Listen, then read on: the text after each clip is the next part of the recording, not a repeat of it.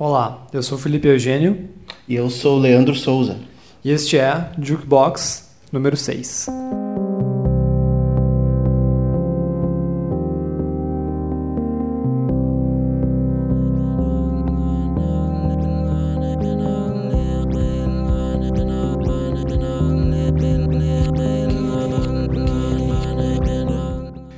Olá pessoal, estamos de volta aí, Jukebox, edição número 6 agora oficialmente entrando em 2019, porque até então a gente tinha feito retrospectivas aí do ano, né, Lipe? Uh, mais ou menos, né? Porque a gente ainda vai falar um pouquinho de 2018. É, mas né, entrando no ano novo, aí resolvemos também trazer coisas novas ao nosso podcast. Aí temos uma convidada especial aí nessa edição, né, Lipe? Quem é que estamos falando? Se apresente aí. Quem é você? Oi, eu sou a Luísa Padilha. Eu sou produtora multimídia, idealizadora do projeto Música com M de Mulher. mulher. Música de mulher, de mulher, que mulher? Música com M de mulher. Mulher. E sou voluntária também do Girls Rock em Porto Alegre. Ou seja, é, é uma garota muito engajada, é sempre uma, uma, pre, uma, presença massa para conversar sobre música, então foi natural a gente convidar ela para participar do nosso podcast e provavelmente vai participar de outros aí. Né? Spoiler! Mas dessa vez a gente trouxe uh, a, a Luísa por um papo bem interessante aí para falar de, também um pouquinho sobre 2018, mas também sobre algo que está acontecendo e já está se refletindo em 2019. Isso, né? É, a gente já tem algumas previsões aí para esse ano. A gente vai falar especificamente são de shows. É. Shows de rock. É, que agora. Não de rock, mas enfim. É shows do, das coisas que a gente gosta, né? Basicamente. e para começar, a gente vai falar um pouco sobre os shows interessantes, as coisas massa que. Uh, né, os artistas internacionais bacanas que vieram para o Brasil em 2018.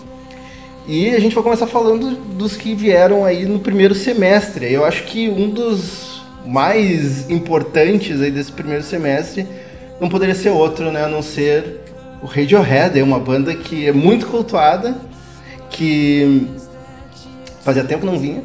Nove aninhos. Principais bandas do alternativo, né? E, que entra no mainstream. E que nem eu nem o Lipe fomos ver, né? Infelizmente. É, a última vez que eles estiveram aqui foi em 2009, no Just a Fest, junto com o Kraftwerk e o Los Hermanos. Esse eu fui, esse, essa edição eu fui ver. Naquela época eu mal tinha dinheiro, mas, sei lá, não me lembro se eu vendi meu corpo pra conseguir dinheiro pra evento. abrindo Olha, eu, se eu tivesse a minha consciência hoje em dia, eu provavelmente teria. Tá, não teria vendido meu corpo, mas eu, eu teria dado um jeito de ir, porque, nossa, Kraftwerk e Radiohead na mesma noite. Não desmerecendo Los Hermanos, né? Mas eu já vi Los Hermanos. E foi numa turnê do Ring Rainbows aquela vez, não? Uma turnê é, especial. Mas esse show também não ficou muito atrás, né? Ou talvez ficou no mesmo nível, né? Do... Então, é, eu, eu fui no Radiohead no Rio de Janeiro ano passado. Foi um show lindo, quem abriu foi o Flying Lotus, então já começou de uma maneira bem psicodélica. E incrivelmente eles deram uma acalmada, né? O que é curioso. Sim. Mas foi um show bem bonito e tinha muita música do In Rainbows. Uh, foi aqui, inclusive nesse show que. Não do In Rainbows, mas rolou aquela versão de True Love Waits uh, no violão. A versão e, clássica, né? É, antes deles regravarem no, no, no, no Shape no People, é. E, que eu acho um baita disco. Sim, é um bom disco. Mas o meu favorito. Favorito. O meu favorito. favorito. Meu favorito ainda é o In Rainbows. É, eu, é. Eu, eu sou filho do OK Computer, não, não posso. Gerações diferentes, né? É, então. Mas eu também sou. Eu tenho uma ligação muito, muito forte com o In Rainbows. É, mas foi bem legal, rolou bastante em Rainbows OK Computer, porque recente eu sei também o OK Not OK. Não recém, né? Ou sim. Saiu em 2017, o OK, não OK. É. Moon Shape Pool 2015 e 2016. Moon Shape Pool é 2016. 2016, né? é. E de outros discos rolaram. Ah, óbvio, né? Teve o momento que irei, que não podia faltar. Foi, assim, foi um, foi um baita de um show. Um belo show. Saudades do show. Aquele momento, aquele momento nostálgico. Saudades show, Queria estar lá de novo. Saudades Rio de Janeiro. Ah, inclusive no Rio de Janeiro tava live de graça show da, Elza Soares e do Tom Zé, assim, um dia atrás do outro.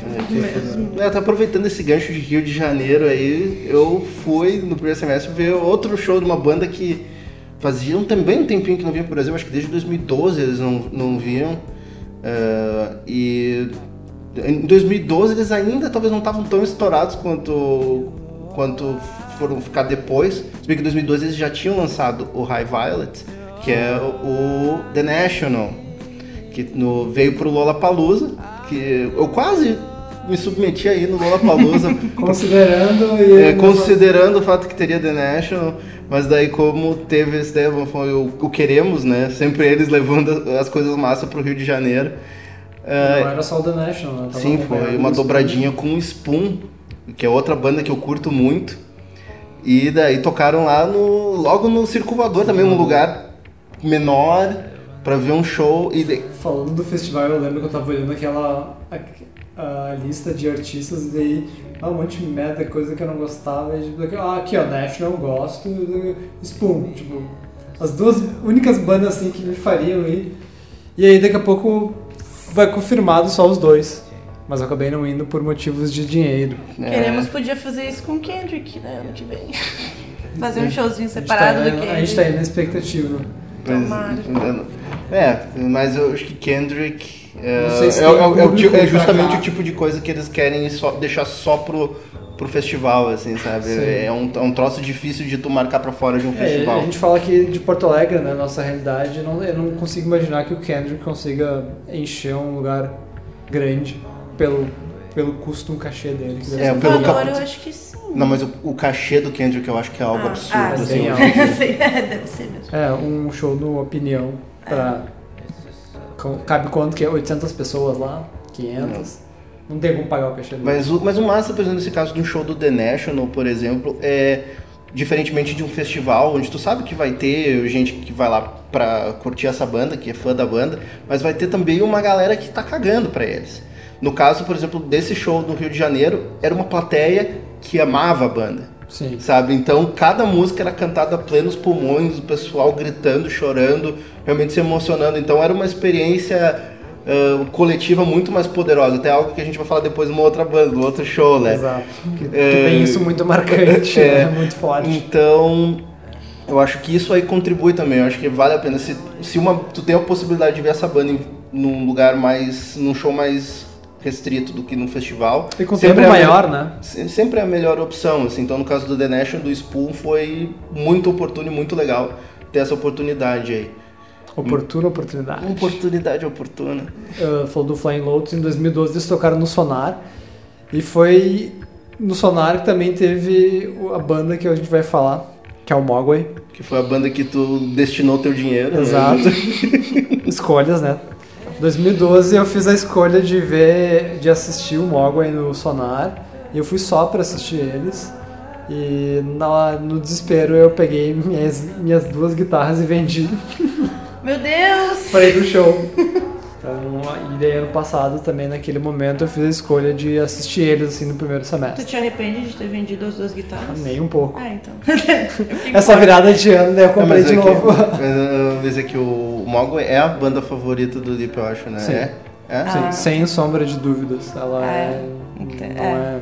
É o tipo de coisa que tu faz. Qual é a tua banda favorita? Tipo, a banda tu... favorita atualmente, que eu posso ver todos Mas, assim, vivos? Uma assim que tu largaria tudo, quebraria o porquinho e destruiria teu tipo, venderia todo o teu patrimônio por aí, velho.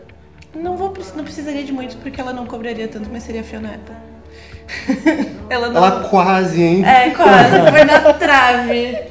Não gosto de lembrar disso. Mas a Fiona Apple é uma que eu. sei lá. Mas acho que ela não, não seria assim tão de cobrar horrores por um ingresso. É, mas uh, falando do Mogwai, eu sou bem o estereótipo do fã de Mogwai, que é louco, desesperado, assim, obsessivo pela banda, que compra disco, que vai em show.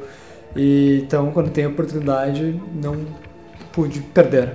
É, eu, eu quase fui naquela no, no show tipo de, de última hora. Eu, eu quase fui, foi, foi justamente na época que eu fiquei desempregado, eu ganhei uma graninha boa, e eu falei assim, ah, foda-se. daí, daí, eh, mas daí eu não. É, foi a apresentação não, acabei, não, acabei não indo. Aqui no Brasil foi em São Paulo. Eu não lembro o nome do, do local. Tropical Butantã. Isso mesmo, foi no Tropical. E, porra, caralho. Foi foda pra caralho.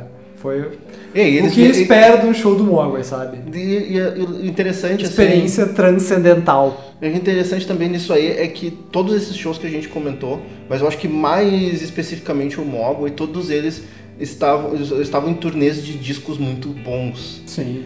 né? Então, eu acho que mas desses três ainda o melhor álbum é do Mogwai ainda. Eu acho que dos últimos álbuns lançados desses três, É. o do Mogwai é o melhor. Foi sim um ponto. O Mogwai, eu não considero assim que eles tenham feito discos ruins na carreira inteira. E, e isso, Não, é, eles fizeram. eles isso é quase uma, uma unanimidade. Tá. Eu vou continuar aqui como se eu não tivesse ouvido isso. Entretanto, o Every Country Sons ele ficou acima da média dos últimos. Um baita disco, tipo, uma volta a algumas origens ah, do som deles. E aí ver isso, pegar a turnê um disco desse foi, foi muito massa, junto com outras canções. Inclusive tem uma história muito interessante para contar desse show, porque eu tava olhando o setlist deles, eles estavam tinham algumas canções que eles iam tocando e alternando, algumas que tocavam em alguns shows específicos. E tinha. Eles tinham tocado Cold, que é a minha música favorita, em uma vez. E eu. Caralho, eu quero muito. Muito ver isso ao vivo. E aí eu fiz um tweet muito apelativo. Mandei, marquei os caras da banda, marquei a banda. Não recebi retorno nenhum, Mas eles tocaram. mas eles tocaram. Ah, Então alguém leu. foda. E escorreu uma lágrima, assim. Eu fiquei. Eles não dedicaram.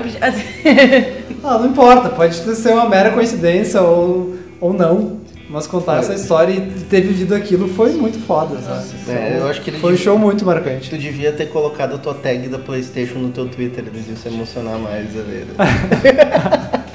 É, o meu CB Mega Snake. CB Mega Snake, pra quem não, não conhece, é referência à música Glasgow, Glasgow Mega Snake, Mega do meu Snake. disco preferido deles, que é o Mr. Beast. Então foram, assim, grandes shows aí no, no primeiro semestre ah, que a gente teve no Brasil. Só que a gente, como morador de Porto Alegre, né, ah, tem que fazer, às vezes, loucuras aí pra, pra conseguir ver. Às vezes não, a questão ingresso é o menor dos problemas. Às vezes tem coisas bem acessíveis, mas passagem, estadia que, que ferra, né? Né, A Luísa tem até, uma, tem até uma história sobre isso, né? Acho que tu- eu me lembro que tu tava num drama fudido na época do show do Radiohead, né? Passou por um perrengue. Nossa! Sim, nossa. Mas tu comentou de só se- o, tu falou de shows com preços acessíveis fora de Porto Alegre. Sim. Ano passado teve o Thundercat por 50 reais no Rio de Janeiro. Sim. E aí eu vi aquilo e eu fiquei, meu, sério, não acredito. Sim. Mas Radiohead foi o seguinte, o show. Deixa eu lembrar. O show era pra ser numa sexta-feira. Comprei meu, eh, tudo pra ir na sexta, tipo passagem. E eles mudaram a data pra quinta-feira. Daí a gente mudou as passagens pra quinta. E aí o que, que eles fizeram? Eles voltaram pra sexta-feira. Tipo, teve gente que abriu processo contra. São Paulo que é no Allianz e eles tinham a, eu acho que a previsão de vender muito ingresso. Não, não foi não o que aconteceu. tanto que o show do Rio não tava lotado assim tava Sim. bem tranquilo assim mas foi muito frustrante porque eu fico feliz que eu ganhei um dia a mais no Rio de Janeiro que eu não conhecia mas ao mesmo tempo foi um dinheiro a mais que eu tive que gastar pra remarcar a passagem É, que nós estava comentando. Esse aí é um, é um dos perrengues que a gente tá sujeito querendo ir ver e a show. gente paga e a gente tipo ai foda-se né tipo tá aqui Já não vou assim. abrir mão dessa Sim. grana por causa disso sabe É, só que se fossem outras pessoas possivelmente né teve É. amiga minha que desistiu de É, chama a gente de louco, né? Tipo, eu já cometi loucura até mais de ir pra outro país pra ver uma banda que eu queria ver, mas.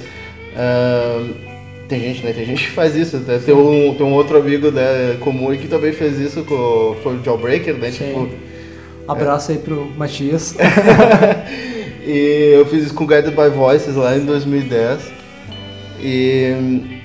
Então tem gente que chama a gente de louco pra ir só de ir pra outro estado ver um show que a gente quer ver, né? Mas é, é isso, né? Ser fã de música no no nível que a gente é, é fazer essas loucuras aí. E, e vale a pena no final, né? Vale a pena. Então vamos começar com música. Agora, nosso Nossa primeiro primeira- bloco. Nossa primeira escolha é A Radiohead. gente vai começar com o Radiohead, esse bloco aí, com a faixa, essa foi selecionada por ti, né, Lipe? Foi tu que selecionou Não. essa Eu, faixa? a gente, na verdade, olha galera, aqui ó, o backstage, a gente não selecionou uma do Radiohead, mas eu vou escolher agora. Vai lá, então. Vai ser. Reckoner. Reckoner, Ótima boa, escolha. ótima escolha. Então, do The National vai ser minha escolha aí, né? Sim. Eu acho que vai ser a música mais catártica que rolou no show lá do Rio. Tipo, eu chorei, todo mundo chorou, que foi Blood Buzz Ohio. É uma, é uma música que destrói qualquer um. Sim. E a gente vai fechar então o bloco com o Mogwai com a música título do disco Every Country Sun, que também pra mim é talvez a melhor música do disco. Que Foi um ponto altíssimo. Embora eu acho que show. eu ainda sonho um dia ver ao vivo Rano Pano, que eu acho aquela música destruidora. E, e é, realmente é. Enfim, vamos de música, a gente volta Voltamos daqui a pouco.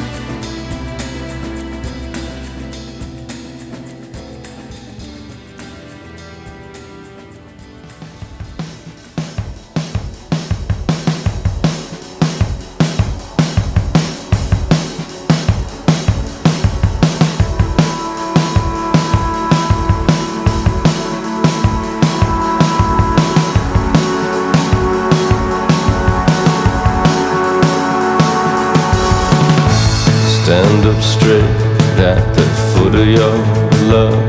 I lift my shirt up. Stand up straight at the foot of your love. I lift my shirt up. I was carried to Ohio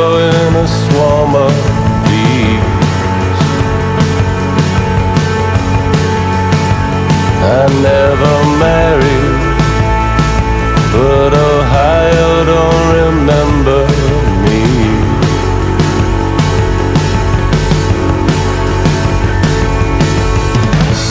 Lay my head on the hood of your car. I take it too far. Lay my head on the hood of your car. I take it too far. I still owe money to the money, to the money I owe.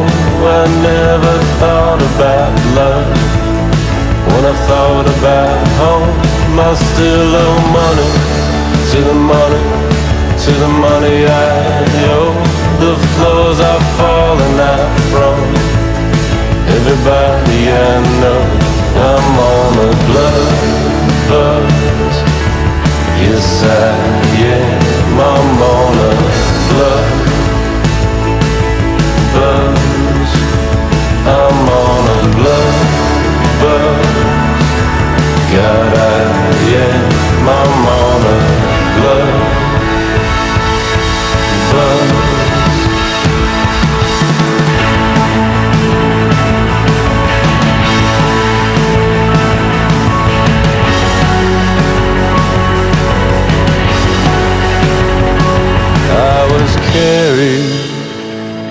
to Ohio in a swarm of bees.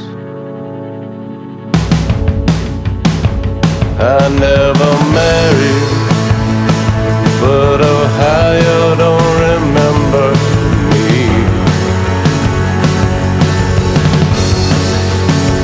I still owe money to the money, to the money I owe. I never thought about love when I thought about home. I still owe money to the money, to the money I owe.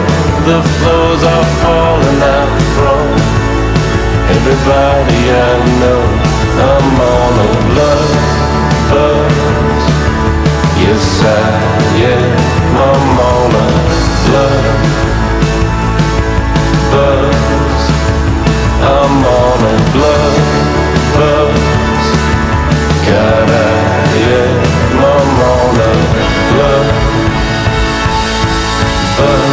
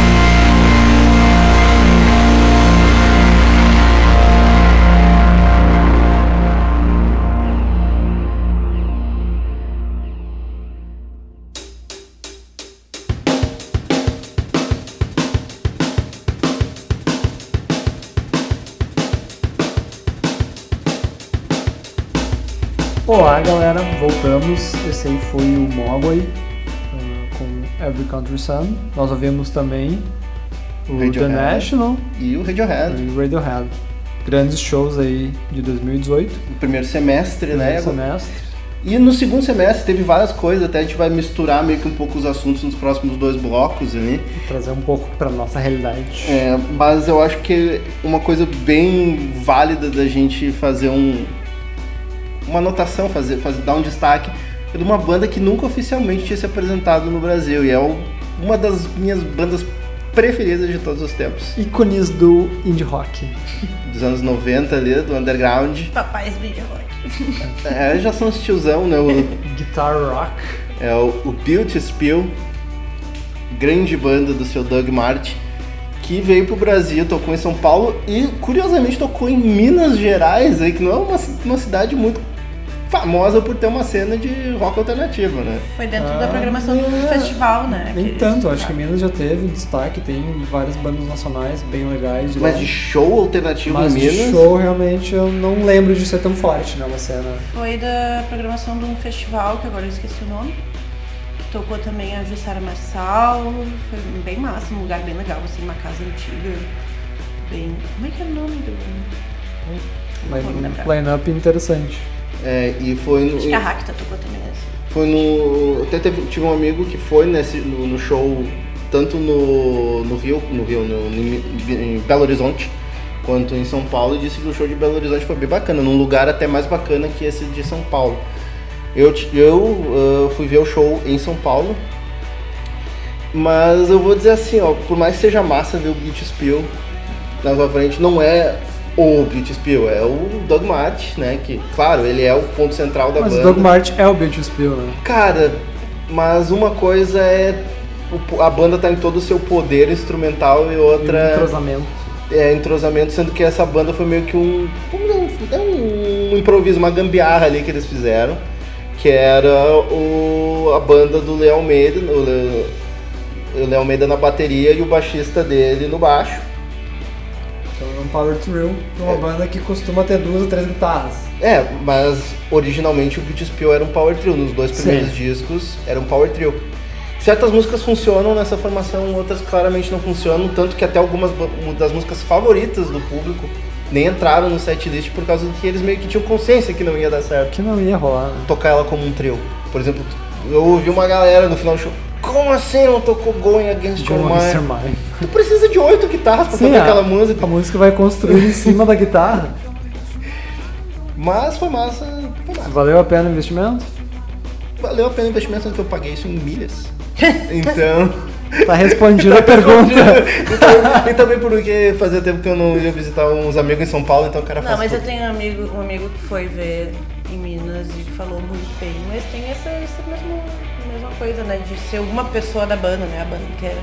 Mas foi nesse lugar aí, que era um casarão antigo. Que foi É, é que assim, é, é tipo, um amigo meu fez uma boa relação, assim, um amigo, eu vi o- essa mesma formação do Beat Spill, não foi a mesma formação, o Beat Spill como um trio, ele viu, ele mo- mora no Canadá, alô, Leandro Vione, é, ele foi ver, no no Canadá tomei formação de trio, e ele disse assim, ó, é legal, é, é a banda que tu sempre que tu gostou e sempre gostou na tua vida inteira, mas é tipo ver uma ex-namorada que tu terminou como amigo, sabe?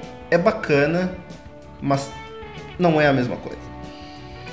Falta algo. Falta algo. que analogia. Que analogia. Então, eu, eu vou dizer que eu tive essa sensação, não vou ser dizer, ah, é- foi maravilhoso, é uma banda que eu adoro. Não dá pra forçar a barra. Não posso forçar a barra. Mas Fazendo- valeu, valeu a pena, agora eu posso dizer que eu vi Beat Spill. Fazendo a ligação então com shows em locais inusitados, Não, talvez. outro detalhe antes da gente. O lance do Rio de Janeiro, que eles tocaram em janeiro em Madureira, o Beat Spill. É, então é isso, é total inusitado. Se a gente tá falando de Minas, o Beat Spill acabou de tocar em Madureira, no Rio de Janeiro. Isso pra mim não faz sentido, velho. É isso. Isso pra mim não faz sentido. Mas uh, bandas tocando em lugares inóspitos, tem outra aí, Lely, que vai vir ainda, né? que vai vir. É, a gente vai falar então do Cloud Nothings, que confirmou, ah, eu acho que foi esse ano, dois shows no Brasil, um em São Paulo e o outro em Chapecó, Santa Catarina. Agora eu me pergunto, por quê? A gente- Na primeira vez que a gente recebeu essa informação, a nossa pergunta é: Quê? Por que em Chapecó? Exato, muitos pontos de interrogação. E eu fui atrás, desesperado, como assim? Onde é que é isso? Onde é que vai ser esse show em Chapecó? Porque fica bem próximo aqui, dá o que? Umas 6 horas de Porto Alegre. Então é, é bem tranquilo de chegar lá, mas não tinha informação nenhuma. São Paulo já estava venda de ingresso, então faz aí umas poucas semanas foi confirmado, é o Magnolia Festival, que vai rolar em Chapecó. Ah, então a gente entrou em contato também, a Ana e o Flávio. Abraço aí, pessoal. Abraço. Eles nos deram algumas ah, explicações, né? Explicações não, mas enfim, ah, ilustraram e botaram um pouco de luz em, em cima disso. Que eles já tinham alguns contatos e conseguiram trazer ah, o Cloud Nothings para Chapecó justamente para fortalecer a cena né, do, do rock alternativo lá em Chapecó. Eles falaram que o festival está ficando conhecido agora, ah, mas eles já, trouxe, eles já levaram para lá o Bugarins, Carne Doce, Francisco Elombre, que são nomes bem relevantes né, na cena E esse, nacional. e esse festival vai ter nomes legais nacionais também, né? Vai, vai ter Terno Rei junto com eles, então... Bem massa. Alguém então, tá bem feliz. É, É, vou ter duas grandes atrações aí pra curtir no festival. é, não, o Cloud Nothings aí. é Eu uma- tava conversando com, com a Ana que, que respondeu minhas mensagens. E tipo, a primeira coisa que eu lembrei, a gente falou agora do B2P em Madureira, eu lembrei do Fugazi em Piracicaba. E Aconteceu e o- isso. O, e o Helmet na praia, né? Em Shangri-La. Meu Deus, tipo, Helmet e Shangri-La, o que que tá acontecendo? eles falaram que teve Bowie em Apucarana. É, e, não, teve coisas estranhas, velho, de, de shows, assim, eu me lembro, teve, não faz muito tempo atrás, teve, sei lá, Gang of Four em Florianópolis. Que isto é inusitado. Sim, O Gang of Four que eram cinco, né? sim, mas... Vão lançar disco inclusive esse ano. Enfim. Ok, vai acontecer divagamos. esse show do Cloud Nothings aí em Chapecó e a gente fica meio chocado, mas a gente fica feliz. Te fica feliz que Ah. é uma cena, né? Uma cena de rock alternativo se aquecendo, assim, tu consegue perceber isso também, assim, Luiz, ver mais shows ah, internacionais vindo pro sul do país, assim, ano passado tu, teve Lee Ranaldo aqui em Porto Alegre, né? Foi, foi bem bacana, assim. Sim, Laura Ronaldo foi, foi incrível, porque ele, um dia antes do show, ele fez o lançamento do livro dele, que é um livro bem bacana, que tipo, são os journals que ele fazia, uma compilação de journals que ele fazia na estrada quando ele estava no Sonic Youth. E aí ele fez esse lançamento e uma roda de conversa e eu pude falar com ele, assim, foi momento muito doido da vida Sim. poder falar pra ele assim, tipo, da relevância, tipo, do trabalho dele pra mim. E aí, eu não tinha comprado meu ingresso ainda porque eu tava sem dinheiro, mas foi aquele momento em que sabe quando tu chuta o balde e pensa, eu tô sem dinheiro, mas eu vou nesse show, eu vou dar um jeito. Dinheiro se recupera, né? Exato. O show, Sim. tu não tem O Lee, grana. o Lee Ranaldo é sempre o cara mais simpático, né? É Nossa! Meu, meu Sonic Youth favorito. E aí aconteceu uma coisa muito legal, porque eu fui no sábado, conversei com ele. Aí no domingo eu fui pro show, foi um show maravilhoso. Primeiro, na verdade aconteceram duas coisas E foi num lugar massa também, né? Foi no no teatro, Teatro né? Unicinos e eu tinha comprado o ingresso e o meu lugar eh, era bem pra cima, era lugar marcado. E um amigo meu me encontrou e falou: Luísa, eu não tô me sentindo muito bem, tu não quer ficar pro meu lugar? E era tipo na segunda fileira. Então eu fiquei na frente do palco. Ah, ele tocou a, Gatorra e foi demais, assim, era a Gatorra do Marcelo, inclusive. Né? Tocou. Oi, Marcelo. Alô, Marcelo. Abraço, Marcelo.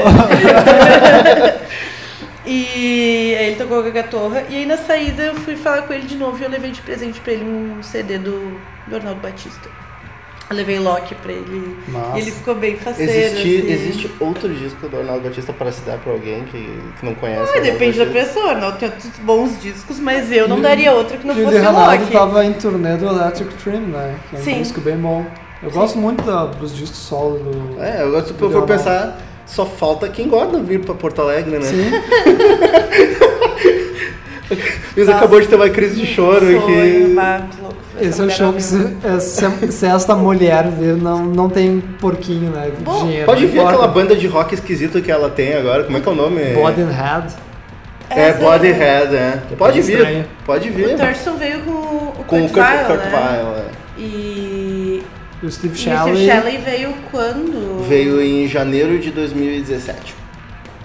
Com a... Com uma banda qualquer merda lá, mas eu, era o Steve Shelley. Kurt É Weill. verdade. Kurt Weill podia vir pra O Steve Shelley que toca com muita gente, né? O Steve Shelley é um outro Depois- queridão também.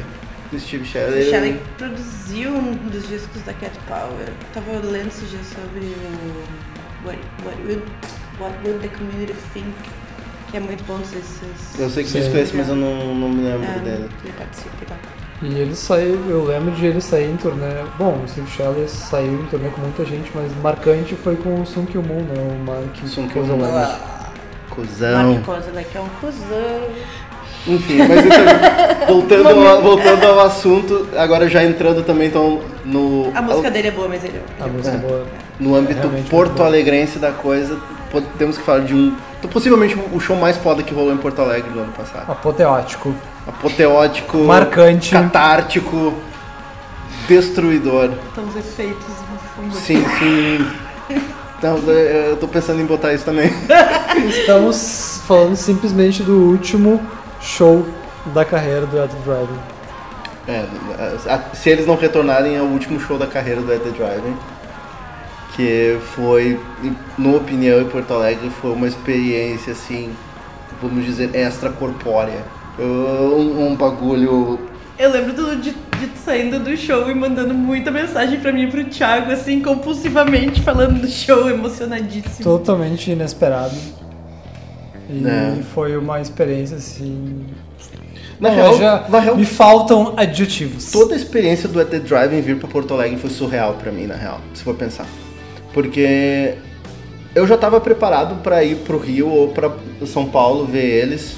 E eu tava muito puto pelo fato que eu teria que ir num Pop Load Festival pra ver o At The Driving, porque pra mim não faz muito sentido eles encaixaram o At The Driving no meio de um lineup que não condiz, Que não não, tem nada a ver com a banda. banda. Tipo, era Death Cab for Cutie, Blonde. Blonde Lorde. Lorde. Não faz sentido nenhum, tanto até que rolou toda uma treta, né, né quando no show do At The Driving lá no, no Pop Load. Tipo, eles ofendendo a plateia, a plateia puta da Nossa, cara. sim. Verdade. Porque fizeram um, mo fizeram um mosh, né, na frente do palco.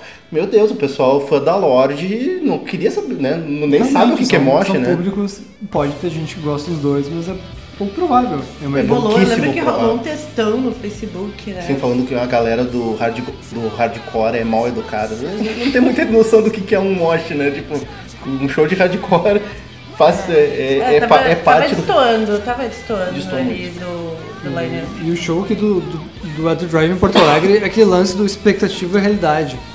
Eu tava imaginando que não ia lotar.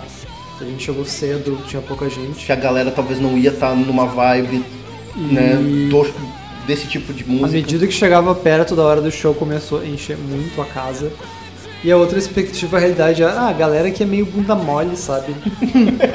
vai ficar meio paradinho, vai dar uns empurrão ali e vai cansar. Não, O show inteiro foi destruição total. foi loucura. Me arrependo de não ter ido. Dedo no cu e gritaria. Dedo no cu e gritaria total. O assim. tempo inteiro, sem. Não dava, não dava tempo de respirar. A gente É. que tava ali na pista foi. Eu saí do show como se eu tivesse sei lá, feito crossfit. Não que eu alguma vez tenha feito, mas eu imagino que seja eu muito saí do próximo. show, eu achei que eu tinha sido espancado, na real. Assim, eu achei que eu tinha... Pela primeira vez na vida eu saí. Eu acho, eu acho que Eu saí do show com baqueta, com palheta. Mas sério. Eu acho, vamos dizer assim, eu acho que figurativamente a gente foi espancado naquele show. Assim. Eu lembro que eu tava tão alucinado que. Eu tinha fui um, espancado e espanquei também. Tinha um, tinha um louco na minha frente com uma mochila, porque era, era uma, foi uma produção do Queremos, né?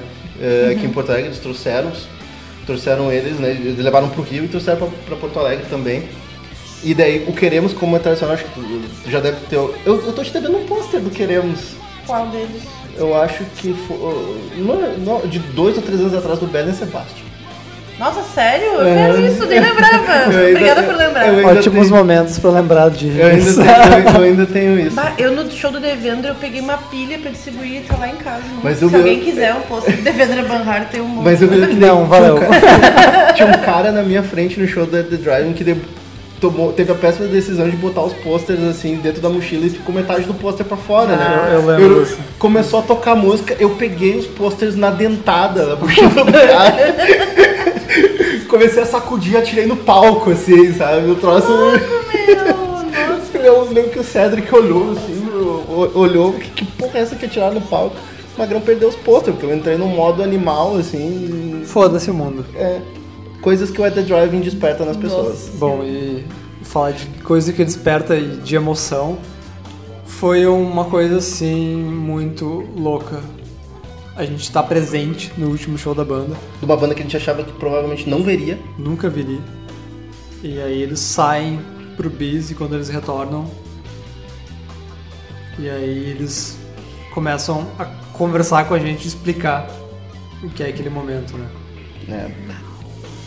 É. É, foi de arrepiar, assim, ainda mais uma, uma, uma banda que fez, foi uma parte muito grande da, da minha formação musical, assim. Eu, eu, eu ouvia The Driving lá em 2000, e, 2000 2001, junto com uh, And You Knows by the Trail of Dead, assim, sabe? Então foi é uma banda que marcou muito. E ver justamente no momento tão foda, foi, foi a banda certa no momento certo, assim. Foi, foi como foi surreal, assim. Isso aí. Então eles explicando o tempo todo que eles estavam aí em turnê, quase dois anos, longe da família, aquela saudade desgraçada de família, filhos. Ah, falaram também de como foi a volta da banda, né? Porque quando a The Driving acabou, foi meio dividido, né? Sim. Alguns foram pro Mars Volta e Outros outros pro pro, Esparta. pro Esparta. Então como é que eles costuraram essa volta e, e todas aquelas rusgas e, e brigas. E enfim, o. Eu lembro até que ele fala um lance assim do, do baterista, né? Do Tony Rajar, né? Como Sim. guerreiro. O cara que, que era a cola que mantinha a banda junto, assim, porque dá pra ver que, são caras com personalidade forte, principalmente o Omar ali, ele não, ele não parece ser uma pessoa das mais queridonas, assim, ele. Mas, mas igual, foi bem massa, foi um momento bem emotivo e algo que. É, eu senti assim, escorrendo lágrima, eu tava, fiquei muito emocionado. Eu olhava pro lado e eu via as pessoas também no mesmo estado, assim, todo mundo chorando, porque aquilo era inexplicável. Então, fora toda a música, a loucura que foi o show, teve esse ponto ainda, e eles acabaram, eles fecharam o show com uh, One Armored Caesar. É, não, é um caso raro, assim, que tu, é, música e significado no- na mesma medida, assim, sabe? Tudo no- na potência máxima. Não, é só comentar que eu acho que as bandas veem uma coisa atrativa em Porto Alegre pra acabar por aqui. Porque o Oasis, o último show, foi em Porto Alegre também, né? É, foi no Gigantinho, eu cheguei aí nesse É, show. e assim, aí agora, acho que é, ah, aqui é um bom local pra, pra terminar. acabar. terminar é. O Brasil, né? Porque Sonic Youth também, o último show da, da, Foi da no banda SW, foi, né? foi no Brasil. Foi no Brasil. Mas Eu acho que só pra fechar, eu tinha ido poucas semanas antes do show do Napalm Death e Cannibal Corpse, Na opinião do meu. na opinião, no mesmo local. Eu. E nem de perto foi o público tão louco quanto no show da The Drive. pra tu ter uma ideia. Ouviram isso? Pra ter uma ideia. Chupa metal! O Felipe tá com uma camiseta do Slayer nesse momento, tá, gente? eu, não, eu tô com. É, tu tá com a da Letrux. Eu, eu, sou- só eu que não tô com camiseta de banda no momento. Mas enfim. Vamos pra música, que depois a gente vai falar de mais shows aí. A gente vai falar inclusive de outra questão também de, de show em Porto Alegre que teve uma- umas coisas massa. Enfim, vamos de música. O que, que a gente vai ouvir agora? Agora a gente vai ouvir o Build Spill com Time Trap, eh, o Cloud Nothings com Live Him Now, E a gente fecha com a The Driving, o Pattern Against User. Isso aí, bora ouvir.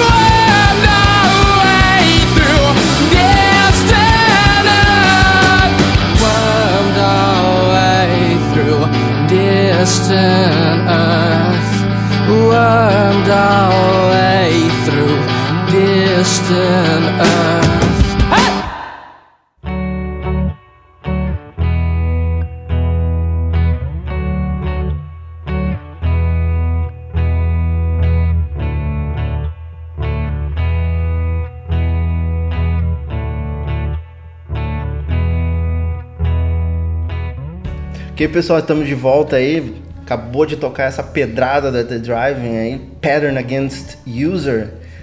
Né? Um grande show que rolou aqui em Porto Alegre, segundo semestre ali, foi final de novembro, Lip? Show da The Driving. Foi bem, foi bem no finalzinho do ano, bem no- nos últimos meses. É, e outra coisa legal que rolou, mas não foi exatamente em Porto Alegre, mas foi aqui no Rio Grande do Sul, que foi meio que um resgate do, da essência do Mecha Festival aí, né? Que trouxe uma banda bem massa. Foi lá em Maquiné, né, na Fazenda Pontal. Um lugar muito, muito, muito bacana. Enorme, muito verde, bem estruturado, a organização tava boa. O preço da cerveja tava caro, mas a organização tava O ingresso boa. foi barato.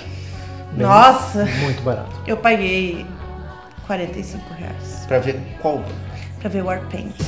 Não só a Warpaint, eu vi muitas outras. Eu vi Teto Preto, eu vi trabalhos espaciais manuais, eu vi muita coisa foda por 45 reais. Mas pra- 40 pra assistir Warpaint e ganhou ainda. É, É, eu acabei não indo nesse festival aí. É que eu lamento um pouco porque eu perdi a chance de ver bons shows, mesmo que eu não sou um mega fã de Warpaint, gosto de, de- das músicas da banda, respeito o trabalho, mas não é das minhas bandas favoritas, ao contrário de vocês que realmente têm o Warpaint entre as bandas favoritas aí, né? Exatamente. E mas eu achei muito bacana esse lance que o Mecha voltou a- ao estilo que fez ele despontar lá no início, né? Eu me lembro do primeiro Mecha, foi o Vampire Weekend. Vampire Weekend em Shangri-La. E Tudor Cinema Club, E né? Tudor Cinema É. Club em Shangri-La. Aquilo também foi algo meio surreal, assim. É mais impactante do que pela qualidade das bandas, desculpe.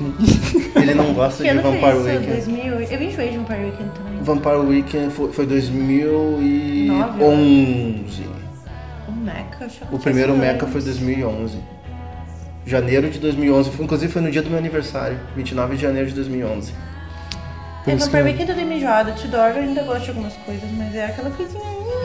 Eu vi eles no Lollapalooza de Eu acho, 2013. eu acho que você subestima o Vampire Weekend, hein? É uma ótima banda. Pode ser. Como assim, você- como assim go- gostam de Talking Heads e não gostam de Vampire Weekend? Ah, mas Sim. se a gente for entrar nessa discussão, vai muito longe. Enfim, eu lembro quando eu também recebi a notícia que o Warpaint tinha confirmado no Brasil em novembro. Já dá pra- São Paulo, eu já, já peguei o celular aqui, passagens para São Paulo. Sim. Já tava vendo passagem, e daí eu esperei um dia e no outro também foi confirmado no Rio Grande do Sul. E daí eu, eu só pensei que ia rolar. O o Warpaint tocou no festival lá em São Paulo. E também com, tocou em festival, né? Com Deer Hunter. Nossa. Com É, Deer Hunter. Se eu tivesse feito a compra, eu não teria me arrependido, de forma alguma. Pois é, daí eu pensei assim, pá, podia ser Deer Hunter, né? Porque eu sou, mais, eu sou muito mais fã de Deer Hunter do que de Warpaint. Mas, né, um- mas- os exaltados, não, um dia os humilhados Mas- serão exaltados e Mas ver um show daqueles lotado só com mina no palco e elas mandando demais, assim. Mas Ah, assim, ó, agora, agora uma pergunta de curiosidade, uma, uma pesquisa. O Mecha dessa edição tava com mais gente realmente afim de ver a música ou ele ainda tinha um pouco daquele lance eventinho social que, que, tinha, que tinha se tornado nos últimos Eu anos? acho que tava meio a meio. Eu não tenho noção porque eu nunca fui no Mecha Festival, porque É que o- esse comportamento aí, essas coisinhas sempre me deixava meio... É que, o, assim, eu é que o Mecha, é que o? Mecha foi se tornando isso ao longo dos anos, assim. Ele foi ficando um pouco meio hypado, blogueirinho, assim. Não, é que assim, existe um rolê em Porto Alegre, né? E aí eu saí da cidade pensando, vou para outra cidade agora, né? Curtir outra vibe, chega lá exatamente as mesmas pessoas. Então, assim, tinha gente que tava. É que na verdade é meio difícil uh, separar quem é que tava pela música, porque tinham coisas muito diferentes, assim. Sei. Tinha uma galera que com certeza tava lá pra ver Teto Preto, sabe? Assim como tinha uma galera que Mas com te- certeza tava lá pra ver Fritos. Warpaint. Mas o Teto Preto no meio que não tretou com uma galera eh, que meio que tava lá no show. De forma alguma. Não. Não. Eu tinha ouvido uma história que ela, que ela tava Olha aí, meio que ó, fazendo. Que ela tava meio que, meio que um discurso, assim. Ah, meio- foi engraçado. Tipo, ah, essa galera do indie rock aí não é politizado, não faz porra nenhuma, são todos bunda mole. É, eu ouvi essa história que ela meio que E tá deu- errado? E tá errado. Pois é. Pois é, mas eu, eu, eu, Mas eu acho, eu, eu acho uma crítica. todo mundo sabe que é verdade. Eu né? acho uma Né? crítica super válida, sabe? Porque no final das contas, a gente também não, não, não, não pode se excluir muito, assim. É, é tudo meio galera guri de apartamento, né? Sim. galera indie. Então. E, a tá cena, legal. e essa cena eletrônica no Brasil nos últimos anos é quem tem feito um movimento muito forte, né? Sim, nossa. De movimentar a Tanto rua. que o clipe do, de gasolina do Teto Preto é no meio de uma manifestação na Paulista, sabe? Sim. É demais. Mas o legal do Mecha é que tava bem. ah, tinha bastante representatividade feminina, assim, no line-up. A Saskia também, que é uma menina daqui de Porto Alegre, que faz música eletrônica, tem um trabalho incrível. Show dela foi muito bom também. Aí teve Warpaint, teve. Bom, a Trabalhos Espaciais Manuais é uma banda de umas nove pessoas, Também local, né? é daqui de Porto Alegre. Tem uma mulher na percussão e tem uma mulher por trás produzindo, que é a Alice, que faz inclusive o projeto Concha aqui em Porto Alegre, que é um projeto muito bacana. Então, isso foi bem legal, assim, ver bastante ah, mulher envolvida na, É, o lado negativo do Shoulder Pain foi a duração, É. só que a duração teve intensidade. Sim, O show foi incrível. Tava contando aqui antes, eu sentia assim, eu saindo do meu, do meu corpo. foi incrível. E falando em representatividade feminina, a gente teve em Porto Alegre o show de. de um ícone, de ícones, de, uma, de um nome histórico no, no rock, no girl rock. É, o L7 foi um show que teve agora em dezembro. E eu dei muita sorte porque eu tava sem ingresso. E aí uma das meninas do camp veio falar, tu não quer trabalhar lá na banquinha do camp no L7? E eu, oi, é óbvio. Isso significa entrar sem de quebra assistir do show? Entrar na faixa? É, e aí foi muito legal porque além de ter ido pro show, eu fui lá pra representar o, o Girls Rock Camp, que é uma iniciativa muito nobre e tava lá, né, na banquinha. E, mas pode- mesmo. Eu acho Pode que abrir o espaço pra, pra contar, pra quem não É, conhece, isso, que o projeto isso- é muito isso é assunto até É pra um muito pod- massa. um podcast à parte, mas pode falar assim, resumidamente, essa iniciativa é bem massa. É, então, ah, o Girls Rock Camp, na verdade, ele começou em Portland em 2001 e aqui no Brasil ele começou em Sorocaba em 2012.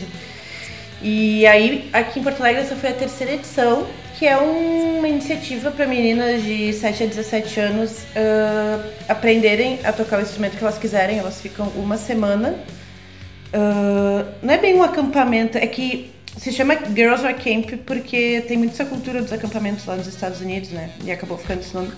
Mas elas passam uma semana envolvidas nisso, elas aprendem a tocar um instrumento, elas ah, compõem uma música, elas escolhem o nome da banda que elas vão ter, fazem o logo da banda.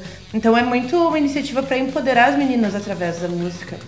Porque tu imagina só, tu é uma menina e tu vê uma outra menina carregando amplificador, uma menina cu- cuidando da mesa de som. Porque lá tudo, tudo, tudo é feito por mulheres. Sim, quem, quem tá ensinando são mulheres foda que, né, que É, uma- e pô, esse foi o primeiro que eu participei como voluntário e foi incrível. Eu pude dar duas oficinas pra elas e foi. Tu vê assim como a gente consegue atingir elas de uma maneira tão boa. E aí, graças ao camp, eu fui no, no Seven e foi assim, foi incrível, porque eu tenho 26 anos. Quando eu tinha, sei lá, meus 12 anos, eu comecei a ouvir metal. E eu gostava muito de ouvir metal, só que sempre eram homens e homens tocando música pesada. E aí eu fui no show do El Seven agora, eu tava com 25, e eu olhando aquelas mulheres fodas com seus 50 anos, tocando umas guitarras horrorosas, sabe? Aquela guitarra de metaleira, assim, horrível. Só que tocando aquela música com peso, né?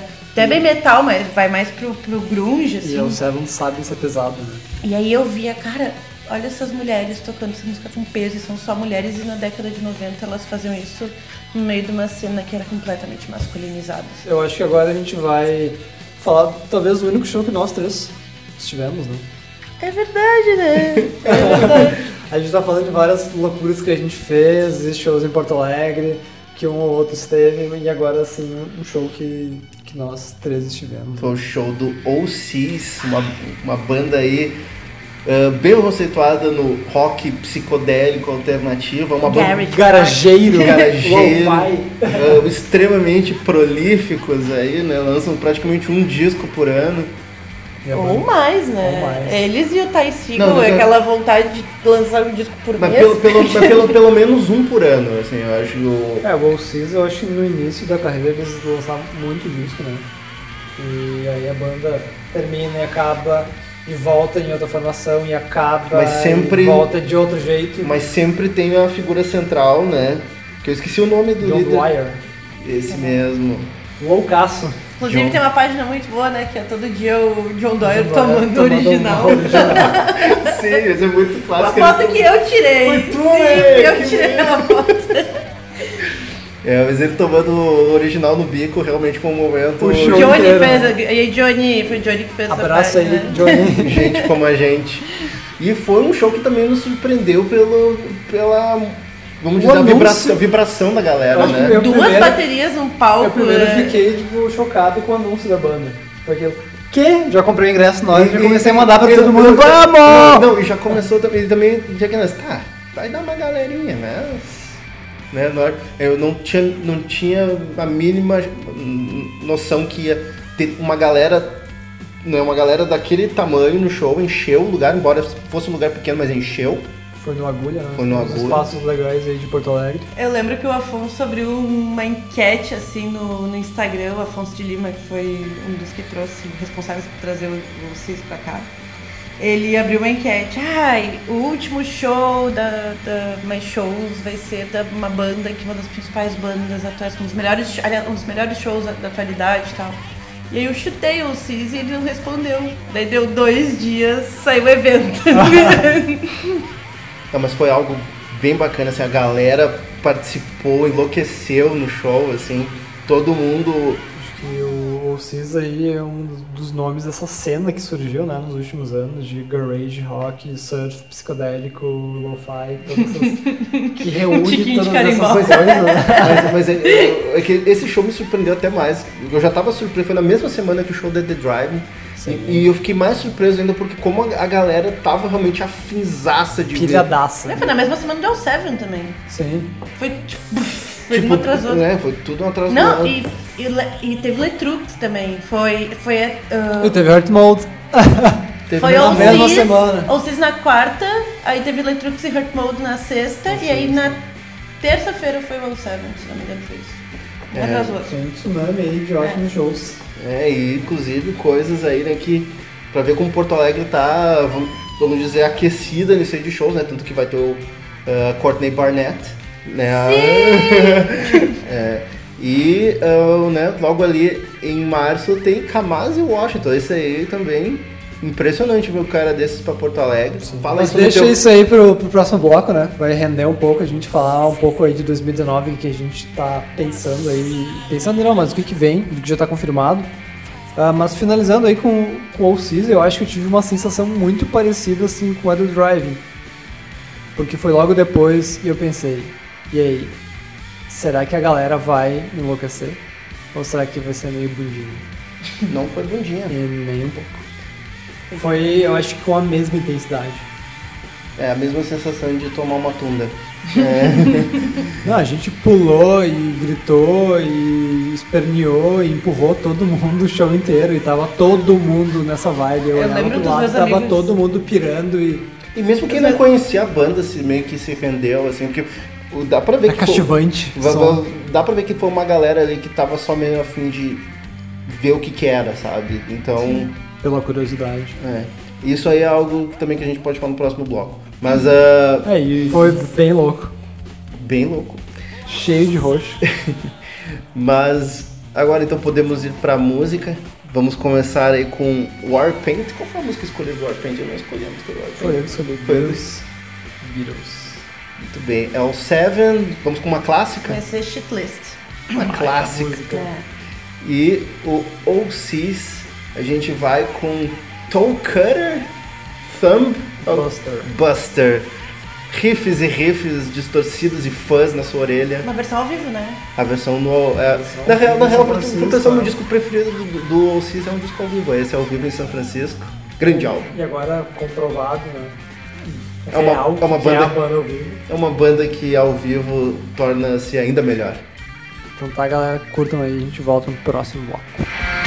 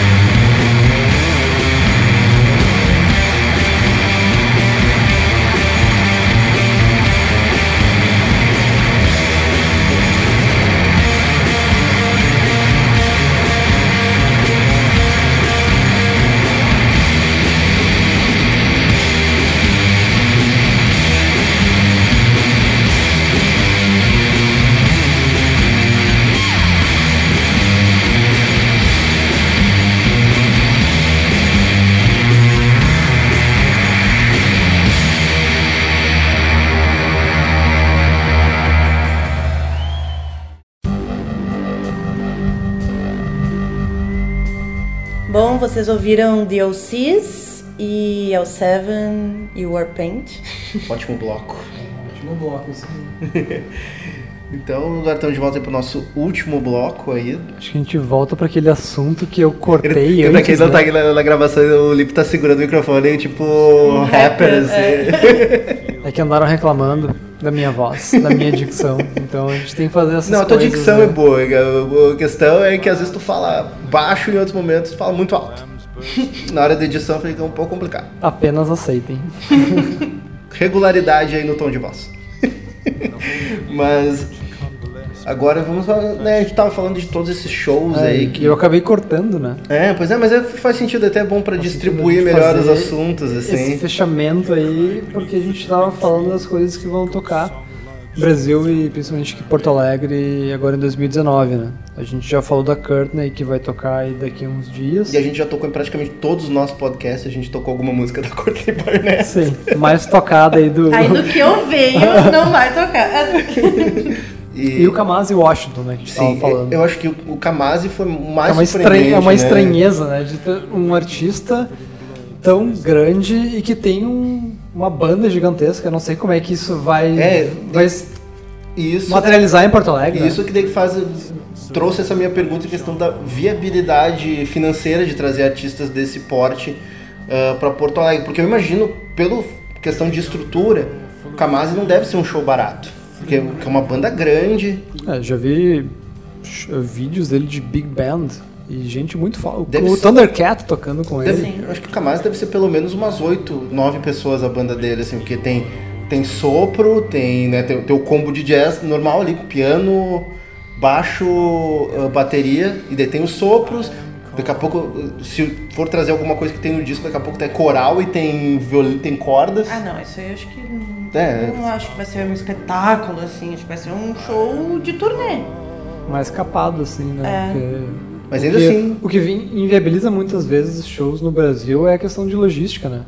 Mas eu, eu, eu fico pensando assim, quanto deve ser para trazer o Kamasi aqui, ah, tanto para um show no Brasil quanto em Porto Alegre, e o quanto tem de público para bancar um show desses, assim, eu, eu, eu me pergunto muito, tanto até que a gente conversou com produtores aqui de Porto Alegre que trouxeram, ah, né, o, no caso a gente conversou com o, o Dani, né, o Mo Dragon, Vai um abraço aí é, um também. abraço. Ouçam aí, Mo Dragon.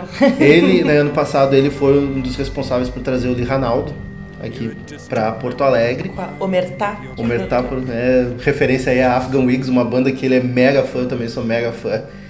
E até antes a gente começar a grandes falar, traumas, né? é um dos traumas da minha, da minha vida foi esse show do Afghan Wigs que não aconteceu Todos temos esses traumas, né? Sim, eu me lembro que quando eu fui comprar o Nós ingresso, três na mesma barca. eu fui na Multishow no centro de Porto Alegre comprar os ingressos né, do show do Afghan Wigs. Eu- isso já tinha se passado, sei lá, uma semana do anúncio do show. Eu fui comprar o ingresso, era o ingresso de número 7 e o de número 8. Para, para, eu, e tu pensa pensar que, passado uma semana de divulgação, só tinham vendido seis ingressos até eu chegar. O teu foi deles também, que tu ficou triste que tu não foi. Sim. Mas teve outros, teve Beck cancelado. Nine Inch Nails cancelaram. que eu fiquei- Nossa, eu me lembro disso. E do Bad. Beck.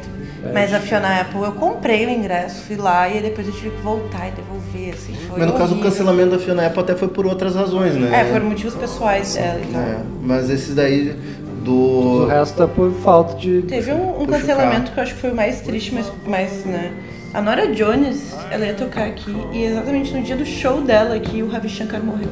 Ah, teve essa história. Ah, eu lembro sim, fiquei muito chocada porque era exatamente no dia do show aqui. Eu me lembro até que eu fiz um tweet nesse dia que assim, se a Nora Jones se apresentar em Porto Alegre, ela ganha o prêmio, dois prêmios, de profissional do ano e de sensível do ano, É. né? assim, porque pra cantar no, Dá, numa não. situação dessas. Ah, mas assim, Porto, Porto Alegre tem, tem um potencial, acho que tá rolando um aquecimento da cena de shows, ao mesmo tempo que a cena de festas tá meio que morrendo. Mas tem uma cena de shows que a gente tava falando disso esses dias, É, e, né? e até nacional, né, Luiz, assim, né? Tá, tá forte, né? Não, sim, agora aqui os lugares que a galera tem ido mais pra festas são poucos ou é não é a nossa faixa etária. Ou é pra ir em show, assim. Eu gosto muito dessa ideia de pagar pelo menos pra ver um show ao vivo. Por assim, exemplo, o show da, o show da Letrux foi. É, a gente falou- Ah, não, sim, eu tô falando no sentido de bandas locais, É, a assim. gente falou muito de banda internacional, mas eu acho É, já que no as local no bandas, sentido nacional, as bandas assim. nacionais Mas a fizeram muito Letrux- barulho esse ano. show da Letrux aqui foi incrível e ainda a Salma do, da Carne Doce participou do show porque era o final de semana do, do Morro Stock, né? E aí tava todo mundo por aqui. Mas o show da Letrux é incrível. Teve também. No mesmo dia do show do Letrux, eu e o Leandro a gente foi no show do Hurt Mode. Sim. Foi no Teatro São Pedro. Foi muito Que bacana. foi muito foda. Sim. Nossa, encheu. De- Show de graça Sim. o do Hurt Mode. E isso também tem a ver com o fato até que eu tava conversando 15 com, tal case. com o Dani, que assim, é muito mais viável o show nacional aqui, porque tem público, né? E, e é possível, tipo, tirar uma grana. Pra shows internacionais, até por questão do dólar, no na melhor das hipóteses, tu, tu empata as contas, assim, sabe? Mas tu trouxe um show Sim. que tu queria ver. Tá no teu currículo ali. É, né? que a galera curtiu. É Aquela coisa meio papo de boteco, assim, não tem essa informação ah, concreta, mas normalmente falam que para tocar em Porto Alegre, muitas vezes tem que ter fechado um show em Buenos Aires, pela questão de logística. É. E outro caso também, eu acho que conta a favor, por exemplo, esses shows grandões, tipo que a gente falou, do At The Driving, o próprio da Courtney Barnett. É, não é show grandão, né? Show grandão, Show, show grandão no é nível Roger indie. Waters, né? No- no- não, no, grandão no nível indie, é, pra gente é grandão, assim, Sim, né? Ou, ou até mesmo o Kamase. Tem a ver com, né, com, ou com o- a Popload, ou com o Queremos. A gente tem o The Internet também, É, confirmado aqui em Porto Alegre. Sim, mas esse pessoal tem patrocínio, né? Não é exatamente produtores independentes, Não né? é independente, né? E só pra encerrar esse assunto, sim, vai ter Lola Palusa, mas foda-se. É, agora, pra encerrar o podcast, nós temos que falar do talvez do show mais importante, mais místico, mais Com épico, certeza, né? mais épico e que nem eu nem o Lipe fomos. Mas eu nó- fui. mas nós temos, mas nós, graças a Deus, temos alguém que pode falar disso com muita propriedade. Luísa, continua sobre Nick Cage. Ah, então, Nick Cave foi uma experiência inexplicável. Foi no Espaço das Américas, em São Paulo. E. O único show dele, né? No, no Sim, país, nossa, né? era engraçado estar lá em São Paulo e cruzar os ga- gauchados, assim. A pessoa que tá passando no banheiro, tá saindo um cara aqui de Porto Alegre, sabe? E eu fui com amigos daqui, fiquei bem perto do palco até. E como é que eu posso dizer? Foi muito uma experiência catártica, sabe? Porque o Nick Cave, ele, ele se entrega de uma maneira que ele tem uma visceralidade quando ele canta e tal. E, e era muito bonito porque nos telões tava tudo em preto e branco, então tava tipo toda uma, uma vibe. Né, assim. E o Nick Cave, eu nunca vi ele ao vivo, mas observando a- os vídeos, né? de- só o fato da presença, presença dele, a presença dele tem um, um magnetismo que nem pouquíssimos artistas têm, né? Eu nunca. Olha, eu já fui em alguns shows na vida e eu, eu nunca vi algo daquele jeito. E ele cantava, ele se atirava no chão e daí ele ia pro piano. E aí ele ficava indo de lá pra cá e não parava. E ele, sei lá, ele tem 50 e poucos anos já, sabe? E aí o Warren Ellis também tava com aquele barbão e todo mundo, tipo, ele, ele tocando violino e todo mundo ovacionando. Ele quebrou um violino no show, sabe? Foi um negócio nesse nível dele começar a quebrar o violino no palco. Teve um momento específico que foi quando ele tocou o Whipping Song, que ele desceu do palco. E ele foi pro, pro meio da plateia, assim.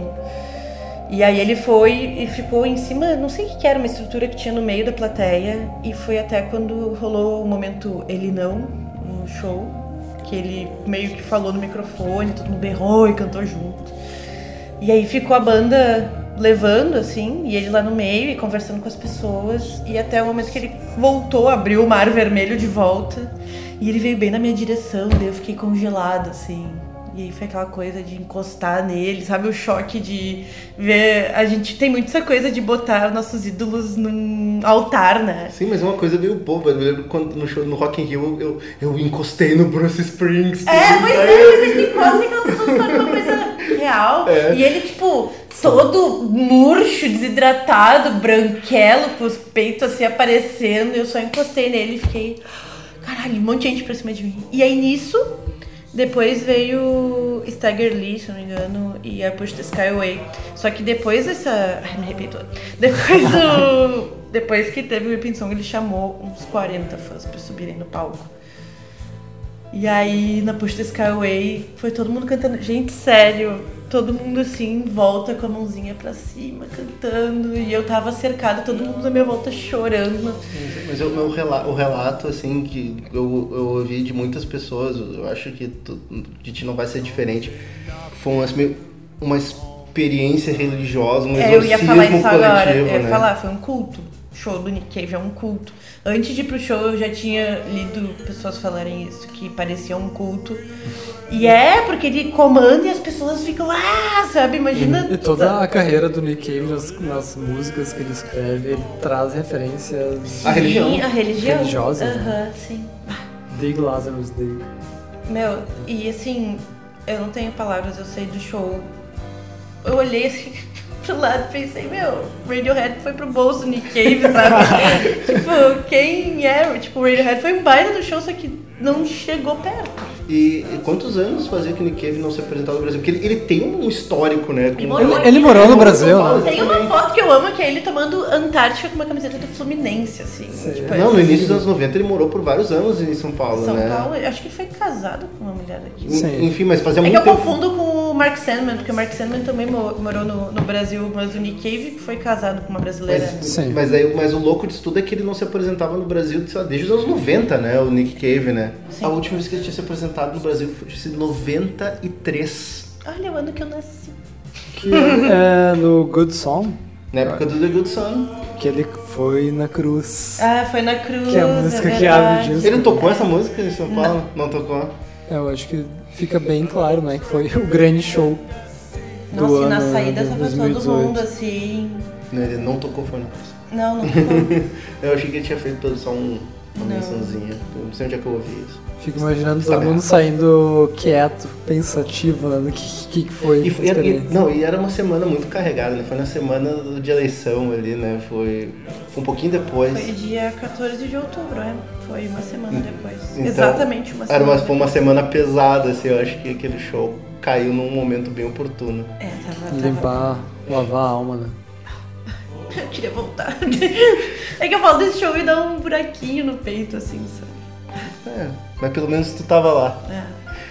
Então não temos outra coisa pra fazer ser terminar esse podcast com essa lenda, esse. Que homem! E vai ser o Whipping Song, porque pra mim foi ali o ponto alto do show, ele, ele indo pro meio das pessoas e ele puxando as pessoas junto com ele depois. É, um- é um- é praticamente o. é- se música é a nossa religião, Nick Cave é, é um dos nossos pastores, né? Então a gente fecha aí o programa, a gente agradece bastante por ter participado aí. Eu que É, agradeço, foi muito massa. A gente já tem convite para próximos, né? É isso aí. Não, até foi engraçado né, quando a gente convidou ela. Finalmente, eu, quando, eu tava esperando vocês me convidarem. Achei que vocês não iam, não. Tá Bom, a gente fez vários agradecimentos e alôs aí durante o podcast, né? Então, nosso. Ficam O que, a gente sempre, que eu sempre falo, né? Quem chegou até aqui, nosso muito obrigado. Ah, quem tá ouvindo pela primeira vez, curte a gente lá no Facebook. A gente tá é, facebook.com.br jukebox com dois O's e um Q. Exato. Pode seguir a gente no Mixcloud, né? Que é onde tem a versão su- completa, com né, um, um podcast inteiro que pode baixar e ouvir né, na hora que quiser, ou no pelo Spotify. Contra.fm, né? Que tá disponível no Spotify e pelo Deezer. É, e também no YouTube Music. A gente tá. A gente tá multimídia, cara. Chiquérrimos. Vários canais aqui. Mas novamente, aí, Lu, obrigado de novo aí por participar. Convidaremos novamente. aí já, já temos aí umas pautas aí que podemos te chamar. pois é. E algum, algum recado aí pro pessoal? Ahn, bom, se quiserem dar uma Deixar olhada. o teu canal, né? É, pois É. é, eu tenho uma, eu tenho um documentário, na verdade, mas acho mais fácil chegar no documentário através da- das redes. No Facebook tá como música com M de mulher e no Instagram é música M mulher. No Instagram, na descrição ali na bio, tem o link que vai pro documentário, que foi, na verdade, o documentário que, que originou a página, que é um curta sobre representatividade feminina na música. Então, E né? é muito massa. É, se você seguir aí, né, o Música com M de Mulher nas redes, tem sempre coisas massas sobre coisas massas feitas por mulheres massas. Então, Curtam lá, por favor. E apoiem a cena. isso aí. Nos vemos aí no Jukebox número 7. É, fiquem aí com o cântico do nosso pastor Nick Cave. Um abraço. Abraço.